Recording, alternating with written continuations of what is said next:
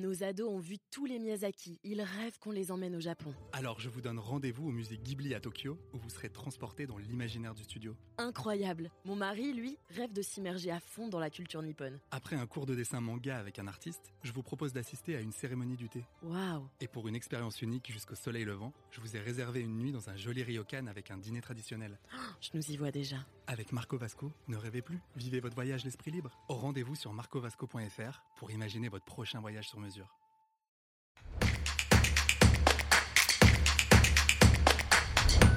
À quel moment faut-il cesser de verser une pension alimentaire pour son enfant majeur?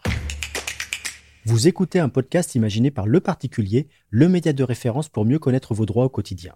Aujourd'hui, nous répondons à la question de Rémi, père divorcé dont le fils majeur vit avec sa mère.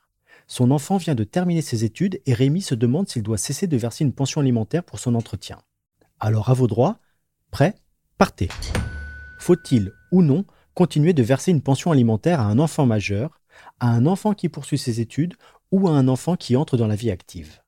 Sachez Rémi qu'il s'agit malheureusement d'un sujet de discorde fréquent entre ex-époux. En principe, la réponse est oui. Si votre fils a terminé ses études, il est possible de cesser de lui verser une pension alimentaire. Mais attention, selon la position généralement adoptée par les tribunaux, il faut pour cela pouvoir démontrer qu'il n'est plus dans le besoin. Autrement dit, qu'il n'est plus à la charge financière de votre ex-épouse. Cette position a par exemple été réaffirmée par la Cour de cassation dans une décision du 7 février 2018. En pratique, lorsque votre enfant exerce une activité rémunérée après la fin de ses études, il est relativement facile d'apporter la preuve qu'il n'a plus besoin de votre aide financière.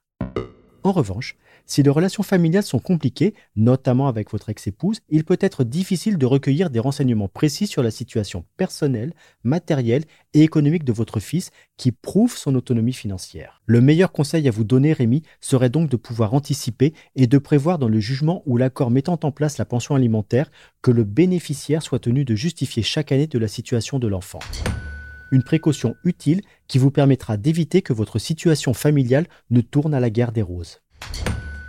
Je suis Arnaud Sogera, journaliste au particulier. Merci d'avoir écouté cet épisode. Si ce n'est pas déjà fait, abonnez-vous à ce podcast et activez les notifications pour ne rien rater.